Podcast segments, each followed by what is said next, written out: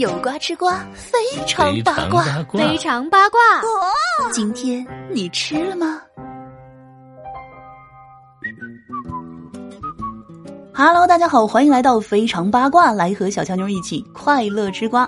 十月二十三号，李佳琦成功登上热搜榜的第一名，而且新话题开始出现：李佳琦直播间不卖人。哎，他说这是什么意思呢？难道李佳琦直播间都已经开始卖人了吗？还是有别的其他意思呢？原来呢，在十月二十一号啊，李佳琦呢向粉丝们提出一个安排货物的心愿，喊话大家呢来写出自己想要的货品。可是呢，没有想到一位网友提出了男朋友这个要求，而且呢迅速成功登上李佳琦问话的第一榜单。于是呢，这个话题就快速成为了热搜。而且呢，李佳琦本人也在十月二十二号中午发文回应，冲到热评第一，还傲娇起来了，还买一送一。李佳琦直播间不卖人，谢谢。那话说啊，现在的女粉丝们真的是太可爱了，如今都已经直接喊话李佳琦要安排男朋友上线了。呃，不过呢，小乔妞有点好奇啊，如果真的可以安排男朋友上线的话，可以享受七天无理由退货吗？